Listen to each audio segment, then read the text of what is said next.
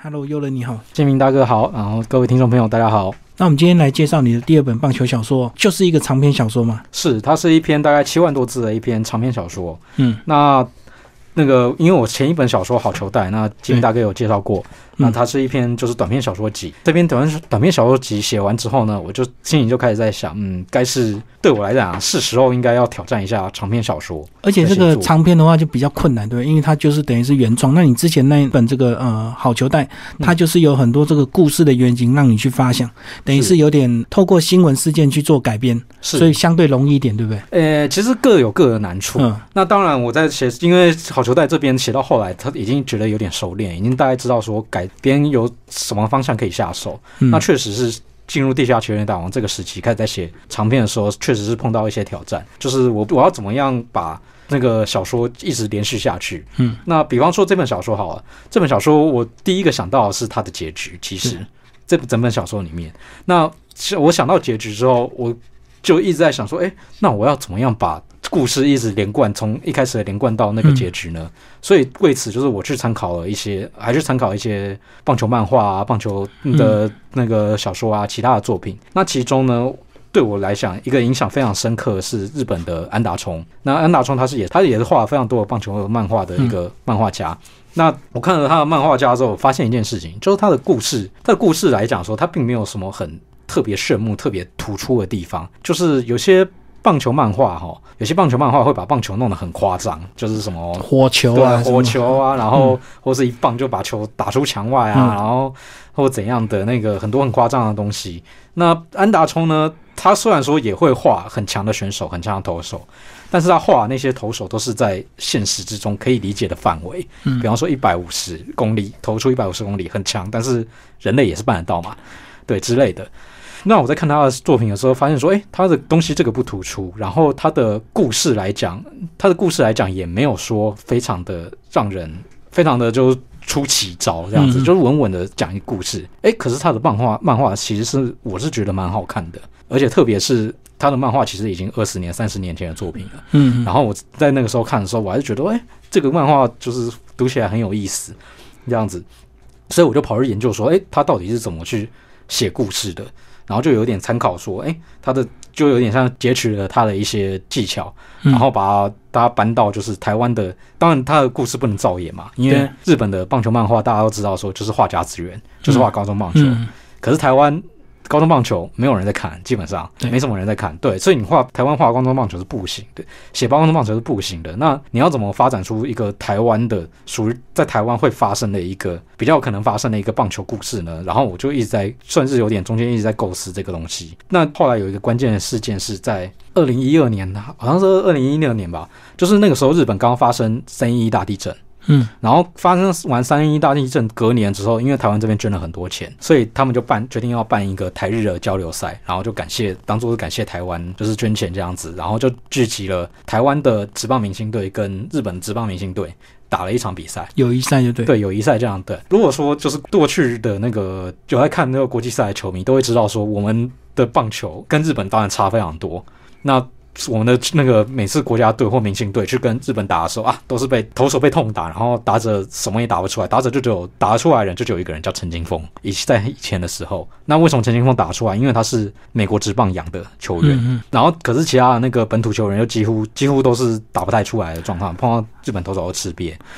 对，那时候我在看这个，几乎成绩比较好的，好像很多都是原住民的选手，对不对？好像因为他们先天的这个特质比较壮啊，比较强这样子。呃，如果是一般像我们这种汉族，可能好像成绩都还是有差。是，那原住民跟汉族这个球员各有优缺点啦。像其实去美国打的，好像汉族的球员其实也不少。嗯，但是台湾职棒的话，就是原住民球员很多。那我们那个时候台湾职棒的球员去打国际比赛，基本上都打不好。嗯，那。单打又打不太出来，可是那一年二零一二年的那次交流赛的时候，我们对到是日本的全民职棒明星队，就他们的新人王，然后他们的王各队王牌投手。嗯嗯，这场比赛，呃，我们的投手还是被打爆，那场比赛还是输了。但是我们这场比赛的时候，有两个球员打出了全垒打，一个是潘武雄，一个是林红玉。嗯嗯，这两个球员，那我特别注意到就是林红玉这个球员，因为当初他的身份算是就是。拉宾狗球队刚选进来，然后选进来，然后其实也打没几年，虽然非常年轻一个新秀，可他非常年轻就可以打日本投手全垒打，这在以前其实很难想象得到，因为我们以前能打得到日本投手的球的人，就只有曾经吃过美国的人。嗯嗯，那那些就是最好的球员，当然他们都是被美国看上，然后被签走，比较差一点的才会留在中华职棒。对可是那次的时候，让我们看到说，哎、其实留在中华职棒的球员，他们也有办法去对付日本的投手，嗯就是有点让人看到一个很欣喜、很鼓舞的状况。所以我那时候看到那个林红日内发全垒打的时候，我就觉得，我就想把这个东西当做一个梗，当做一个就是台湾棒球就是我们看得到的希望的地方。嗯，日本他们可能看到的希望是在甲子园，对那我在找说，哎、有什么东西可以当做说台湾球人会去追寻的目标？那我在看到那支拳打的时候，我就瞬间明白说，就是这个这个东西。当我们的选手就是有办法在国际赛上立足，然后做出好表现的时候，这个就是对台湾棒球球迷来讲，可能是最能感受到、最能得到感动的一个东西。所以就决定用这个来做一个写作。哦，就是你要先想到这个他们这个追求的目标到底是什么。像美国就大联盟，那他们自己就甲子园，或者是他们自己的职棒的总冠军。是的，那台湾的职棒的总冠军相对那个吸引力就没有那么强，对不对？是所以就要找个更高的目标，这样子国际赛事或者是打败日本才是他们这个你这个小说最后最终的一个结局，这样。如同李大哥所说的，就那个时候打国内的冠军或什么的，其实大家都瞧不太起。那很多球员都会常，甚至很多球员常常会被酸说：“哎、你国内职棒打得很好，可是你去国外，每次碰到国际赛的时候，你就一直被散整，或者一直被一直一直打不好，那你就是这个叫国内王。”嗯那常常很多球迷都会这样子去调侃球员。那可是后来我们就渐渐发现说，哎、其实台湾棒球越来越有起色，特别就是碰到日本明星队的时候，像是后来二零一三 WBC 经典赛的时候，哎、其实也有打出还不错的成绩，跟日本一直纠缠到最后嗯嗯，延长赛来输球。那甚至在去年二零一八年年底的时候，日本又有一个明星队，然后跟中华职棒的明星队的一个交手的记录。诶，那场比赛居然是中华职棒赢的，这是在过去从来没有发生过的事情。过去我们台湾的球队只要碰到日本球队，一定是输球，对，从来没有赢过。那去年那个明星赛，虽然说它是一个表演性质，它不是正式赛事，但即使如此，它还是第一次就是赢了，居然赢了日本明星队。那其实这算是假球案之后，因为我上一本书还想写假球案。那其实，在假球案之后，我们假球案之后差不多过了十年，这十年之后，诶，台湾棒球居然又恢复到有了这样子的实力，然后甚至可能跟以前比起来又更超越了。这其实是让人非常非常鼓舞的一件事情。所以我觉得台湾职棒就是总是要靠一两个这个英雄来创造那个时代。那日本他们是整个平均，因为他们整个这个呃，不管是训练或者是他们的制度，所以他们是平均都有一定的一个水准，对不对？那台湾总是要靠一两个这个带起这个风潮，包括我们过去看到去大联盟的这个陈金峰啊，或者是呃王建民啊，或者是这个杨代刚，总是要一两个很优秀的，大家才会开始关注棒球。是，那国际赛还有对于那个我们的球员在国外职棒打得很好，这个吸引，这个对台湾棒球球迷的吸引力其实一直都很大。对，那包括像今年的话，就是王柏荣去挑战日本职棒，那他也受到非常大的关注。虽然说他现在成绩还好，嗯，对，然后我就有发现到这个点，所以我刚刚就说，为什么我先想好的是结局？那就是我发现都到这个点之后，我就想到了这个结局。那我想到结局之后，我就想说，诶，那所以说我要怎么样去延续这个这个中间他的那个故事呢？然后之后就想到说林红玉这位球员，嗯，那林红玉这位球员，他其实他是个他在那个二零一零年的时候加入了职棒。然后他的守卫是捕手。那我们一般的印象，以前的捕手就是防守很防守要很好，但是打击不要求，能打就好。那就算很难打了，常常也不是重炮型的捕手。比方说像高志刚，他很难打，可是他是打击率见长的捕手。而且捕手是不是都通常都排在第九棒啊？哎，对，因为以前的捕手就是不太会打，嗯，那他们会觉得你的配球、你的阻杀能力这些最重要。对，才是最重要。那可是林红日他进来啊，他虽然是捕手，但是他非常奇特的一点是，他的打击能力非常强。他是一个能打全垒打，然后甚至可能一年可以打个二十支全垒打，争夺全垒打王那种打者。但一方面，他的捕手功力其实是非常差的。那以前曾经有过一场比赛是，就是他那场比赛一直漏球，漏了四次还五次吧，然后场面球迷就直接骂他说：“你这个是职业的哦，你这样也算职业的哦。嗯嗯，对，就直接骂他。然后曾经有过这样子的日子。对啊，因为捕手如果不会接球的话，大家可以想，那个那垒上如果有人，他就可以盗垒了。对对对，那他不会接球，那那个一开始的接球真的很烂，然后就不敢派他当捕手。嗯，那这个就等于说他是在球员身上一个矛盾。我是因为我是写小说嘛，那对我写小说来讲，说这个矛盾其实它是可以用在利用在他一个小说的情节上面的，因为他一直很想要当捕手，嗯他如果说很想要当捕手，但是他办不到这件事情的话，他是一个有一个小说它的张力。我们可以去描写说他要怎么样去突破这个困难，然后突破这个困境，然后一方面又在发挥他的那个打击上面的专长。所以这也是你这个书名取“地下全垒打王”的意思嘛？就是他并不是台面上被关注的人，但是其实他是有全垒打实力，然后他是相对他有一些缺点，所以他是比较没有被关注的人。是，那地下全垒打王这个名字就是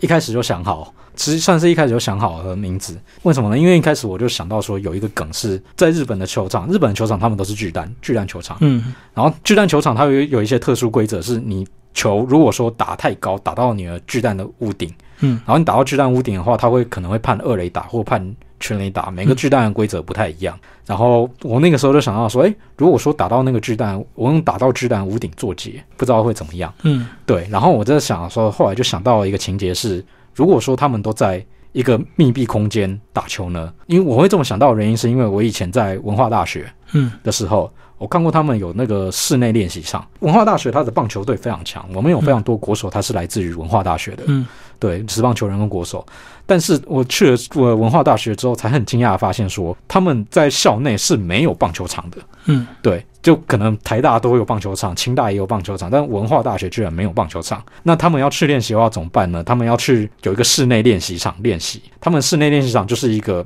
也没有很大的空间，然后铺护网这样子嗯盖起来一个一个练习场。那你可想而知，就是像那样子的练习场，虽然它可以做到可能可以练打，可是你的球就飞不远，因为你就飞一下就碰到网子，对，网子就掉下来了。然后我就想到这个画面，然后我就又又想到那个巨蛋打到屋顶的那个画面，所以就想到说，哎，这也许可以作为一个地下的一个相关联的东西。就是，就比方说，一方面也是像李大哥刚刚讲的，就是他没有办法在场上实现自我，所以他就变等于说是一个地下很会打拳击打的人，但是他没有办法上场。然后一方面他练习的时候也是在那个地下一个密闭的空间，然后怎么打都是打不出去。对打不出去的那种感觉。这实际上就变得有两个这样的双关的意味。好，那大概介绍完这个整个构想结局以及这个书名之后，接下来我们再来讲里面的一些内容。呃，杨平也是你这个从第一本小说串联到现在的一个这个主角的名字。是，那杨平在这边，我在前讲前一本小说，我讲到说，他有点算是一个，这反正就是一个我自己的一个意识，然后再加上一些可能我想讲的话之类的关系之类的东西。嗯那我在这边里面的杨平呢，他是玉雄的好朋友。然后他非常看重玉玉雄的实力，他知道说玉雄绝对有能力当上明星球员，当上宪法没有问题。但是教练因为他手背不好的关系，没有一直派派他上场。然后这件事情其实就我自己而言，我也是算是反映一个我自己的意见，就是我认为说，虽然说他的手背不好，但是他应该要上去，应该应该凭他的打击实力，然后来讲的话，他的手背来可以稍微忍受一下，嗯他那个手背，然后甚至你给他机会练的话，他事实上他会越来越好。那比方说，其实其实我们现在看现在的那个林鸿日打球的时候，其实就是这个样子，就是他一开始的时候，教练确实不太敢派他上去守，都叫他打指定打击。嗯但后来敢让他守守守守了大概那个一两年之后，他确实是还蛮明显的有一个进步，然后可以变成独当一面，甚至是国家当国家队的捕手都没有问题了。所以这个捕手除了要接球之外，还要有阻杀这个盗垒的一个能力啊。所以这个是手臂还是要有一定的这个能力。是，是那捕手其实捕手其实他还有非常多方面的能力，还有他跟那个投手的配球，配球，然后还有跟投手的那个一些比较细微相处接球的东西，就是常常投手会觉得说，哎，你这个投手配你这个捕手丢球 k i m o j i 会不会送？嗯，哎、这个其实非常重要，但是这个没有办法用量化数据，因为可能投手现在他他今天很不爽，然后乱丢一通，那最后 ERA 防御率很难看的是投手，也不会是捕手的。这个其实是常常被大家忽视的一个地方。而且有时候这个争执点就是说配球的一个问题啊。这个捕手要他配什么球，可是投手他想投什么球。对，其实不太一样。那关于这个东西，我有在里面当做一个梗，就是虽然说他手背不好，但是有一些投手、洋投手，他们是喜欢跟他配的。嗯对，然后就变成也有一点像是那这方面的描写，也有一点像是我自己的一个意见的抒发。因为我常常在看网络上或很多地方在争论就是捕手能力的时候，第一件事情就是拿盗垒主杀率出来，嗯然后然后就没了，然后就是他们，然后就好像是只要盗垒主杀率好，就是一个好捕手。但是我对这点非常困惑，因为有打球的人要知道，盗垒阻杀，盗垒阻杀当然很重要，没有说它不重要。可是捕手还有更多，就是他要跟投手搭配，有更多就是嗯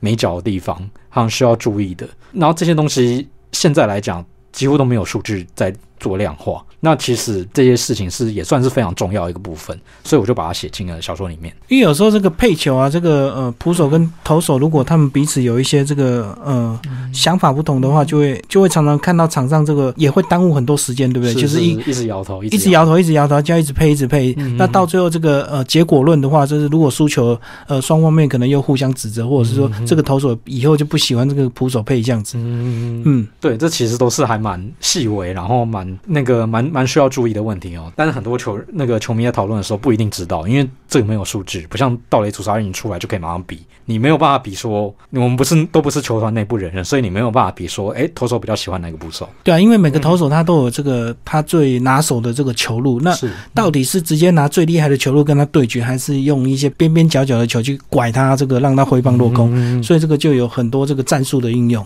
没错，嗯，。对，那就是一个捕手上面的东西，它的细节哈。那接下来我们就来讲讲这个角色，除了杨平之外呢，还有这个呃玉雄，对不对？对，玉雄，然后还有一个呃女生，对，设定了一个他的一个女朋友哈。那虽然说我的球员他的设定背景是玉雄那个林红玉这位球员，但是我中间的故事基本上都是自己编的，嗯自己虚构，所以我里面也虚构一个女主角。然后她有点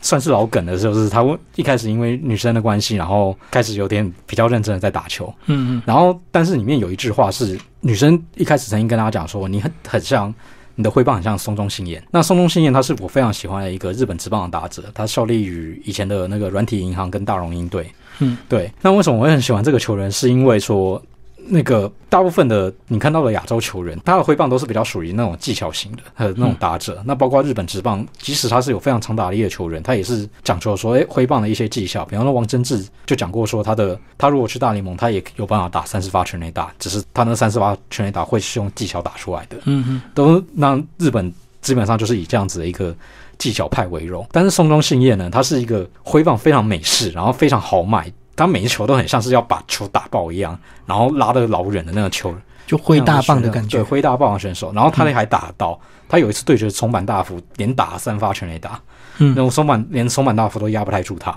那我在那个时候看影片看到这一段的时候，觉得说，哎、这个球员马上就着迷上了，就喜欢上了这个球员。那我这这边为了要就是要把那个玉雄就是提高到说，就是在小说里面要提高到说，因为最后打赢那个日打日本职棒的投手全垒打嘛，嗯，那我提高到说就是有日本职棒这个高度的时候，我就拿他去跟松东这位我也很喜欢的球员比。当然现实中可能他们是不一样的球员，嗯，对，但是在小说里面我就把它拿来作为一个对照这样子。所以他这个故事就是从这个大学一直打到他们这个毕业，这个入选这个国家代表队的大概这些年的时间嘛。故事分成两条线，一条线是刚刚讲的，就是大学毕业，然后呃，因为三一地震的关系，发生了某些某件事情。对，这边我就先卖个关子。嗯，那发生了某些事情之后，那个日雄就打了，然后进职业，然后后来入选了明星赛，就是我刚刚讲的那场比赛，基本上也是影射我刚刚讲的那个台日的那个赈灾明星赛，所以发生在三一之后。那另外一段就是他从从小开始打到大，中间一些曲折。他上高中，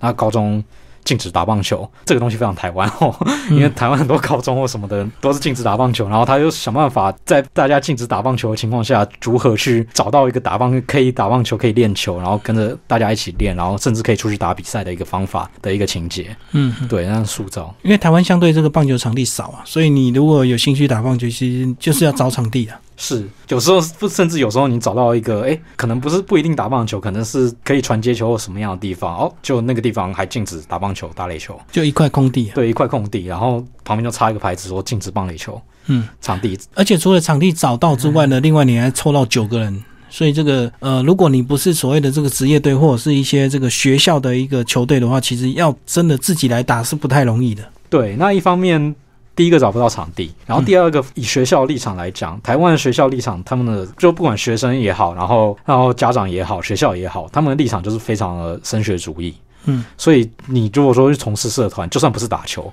你如果从事社团，然后你花你必须要花很多时间在这个社团上面的话，那其实大家学校或或者是家长或什么很多外力就会一直阻止这件事情。就会觉得说，哎、你我都在玩社团，都没有在念书，都偏废。但是打棒球这个运动又偏偏是它要一个很长的训练时间，它才可以发挥出效果的嗯一个运动。对你一般人可能光是练接滚地球，要练到稳稳接，都要花上一两个月，然后好好的，然后每然后固定有在练习这样子。对，那所以说这其实其实就是也是反映了，就是我们自己台湾对棒球，我们号称虽然号称棒球是国球，但其实我们对棒球还有对棒球也好，对各类运动也好，但其实打压是非常重的。就是一般人他不是想要打球就可以打球，他会有很多困难，他找不到场地，然后别人也不支持他打球，然后会有很多很多麻烦的事情要面对。对啊，所以在里面呢，就大量出现的这个压江桥下。压江桥其实我看得很熟悉啊，因为我小时候就住附近，所以我们以前就在华江桥下去打。然后现在那边也有好几块这个呃，应该都只有算是垒球场地啊。对对对，那其实我们大部分的球场就是比较好的球场，它可能就放在河边，因为那个唯一是比较大，然后又比较不会有危险，万一球打到人干嘛的？是就比较不会有危险。那当然里面就会很羡慕，我里面写的角色就会很羡慕日本跟美国，因为日本跟美国他们就是棒球风气是比较兴盛的。那他们就会可能在体育场里面架护网，架那种高护网，这样把球挡下来。嗯这样子的话就，所以说它变成他们的操场，他们也是可以打球。那可是台湾的话，你这件事情就变得非常困难。台湾只有唯一一个巨蛋，到现在还孵了一半，还不知道孵到什么时候可以真的在巨蛋里面去看棒球。哎，真的是，嗯，好，那所以其实这这里面也是有他们三个人这个这个情谊在里面，对不对？是的。那里面就是写到说，就是刚刚也有讲说，日雄一开始为了女生去打嘛，对，当然打自己打一打之后，自己也开始展现出了一些自信，然后展的，然后也打出了一番成绩，然后也还不错，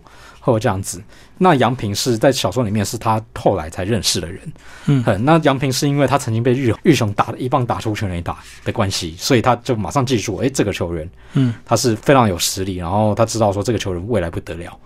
好的一个状况。那后来杨平他去了美国，那接受一些就是美国职棒的训练，一些观念比较先进的棒球观念。所以他为什么我会说他跟他在小说里面为什么会说他会为玉雄抱不平的原因，就是因为说他在接触到那些新颖的观念的时候，他知道说，诶，其实有些做法可能国内他的观念是比较老旧的，那比较需要可能更新的部分。那可能这一部分过老旧观念就影响到说教练愿意把玉雄派上场的时机。哦，你讲到这个就是美国这个职棒，是呃，他们就有去分工的非常详细，所以像在美联投手就专门投手，他不用打击，对不对？是是，所以如果你只要投球投的很厉害，你你不会打击的话，也是可以上场。可是，在台湾可能就是要看你平均的表现，你每一个可能都要会。是，那甚至可能台湾还会看说，就是以手背为重，然后认为说你一定要手背要到一定程度以上，他才肯派你上场。嗯，那甚至还有一种状况是，台湾过去可能有一些打击比较，可能是因为台湾过去打击比较弱的关系，所以当好不容易出了一个打击比较强的人，他们就会觉得说，哎，这个打击很强，然后常常那个打击很强的人都会变成说他的手背不好。嗯，那这件事情演变到后来变成有一点恶性循环，就变成说，大家看到那个台湾有一些教练，他可能嗯因为以前看到打击很好的球员手背都不好，所以他变成说看到后来有一些年轻球员，诶打击很好，他们就觉得这个人一定手背不好，他们没有甚至看都没有看，嗯甚至看都没有看，就是先入为主的说这个人一定手背不好，然后就一直不让他守或怎样的。但其实这都不是绝对的，这都是要透过比较长期的一个观察，然后去理解。那甚至因为比方因为台湾以前他们是没有球探，每一队都没有球探，然后都是台湾自己那个总教练去抠那个大学的他们可能认识的一些以前的队友，对学弟啊、队友啊，嗯然后就问说，哎、那个现在业余有谁比较好啊？谁比较好啊？然后这样子去打听消息，他们可能也真的没有看过球员本人，嗯，对，那所以他们后来选进来的时候，他们就可能看到他的其中一个面相，他们就会不知道说这个球员他的实力在哪。他们可能看到，哎，一时打得很好，他们就觉得哦，这个人很厉害，或者是一时一时可能失误很多，一场比赛失误很多，他们就觉得这个人不行，不能守。对，那其实这个都是缺乏一个长期的观察的一个台湾的算是一个诟病了。那现在比较好一点是，现在四队资 资讯比较多。对有资讯比较多，而且都有派球探去看了。嗯，对，而且还有这个面临这个打木棒跟打铝棒的一个差别，哦是一开始也是会有一些习惯的问题。是，那打木棒跟打铝棒这个争议很大。那目前看到的是打木棒，我们有很多多好打者，就是进来职棒。像是可能王柏荣他那个金牌世代就已经全部都是打木棒了，嗯，U 二三金牌世代，但是我们现在投手那个进来之后，反而是比较没有办法去对付打者，在职棒里面，那这个当然也是一个问题。那打木棒跟打羽棒这个，就是在林红日，记得林红日他应该也是打木棒出来的选手，嗯对，那我刚刚就有讲，也有讲到说，就是关于说这些球员，他们当初他们当初去打国际比赛的时候，他们居然有办法开始对付日本投手，所以其实也有让人审思到说，哎，其实会不会是我们打木棒之后，我们的打者进步了非常快，因为就变成说你打木棒，你要技巧很好，你才有办法适应木棒，嗯然后所以就变成说，你有办法进到职业的选手，就等于说是你高中就已经适应好基础很好。对基础很好的适应到适应好木棒的球员，所以你才可以有办法进入到职棒里面。所以我们就看到说，现在的打者他其实攻击能力来讲，跟十几二十年前来比是非常好。当然这个就苦了投手啊，因为打者进步得非这么快，但是投手并没有随随之跟上来，所以就常常看到直棒的投手就一直被打爆这样。嗯嗯嗯，就打击越来越强，但是这个相对的这个投手他能力没有办法跟上去，就对。是的，是的。好，最后请六任来帮我们总结你的第二本棒球小说《地下全垒打王》。好，那个《地下全垒王》它是我的第一篇长篇的棒球小说。那台湾现在其实棒球小说不多啊，那个嗯相当长篇的又更少。那如果说就是您想纯粹享受一个跟棒球有关的故事，然后想是看一个球员他的一个成长的一个越变越强，然后最后终于成为代表队的一个有点励志类型的故事的话，那也许您可以来看看这本《地下拳垒打王》。好，谢谢我们的作者朱二任。谢谢李大哥，谢谢听众朋友。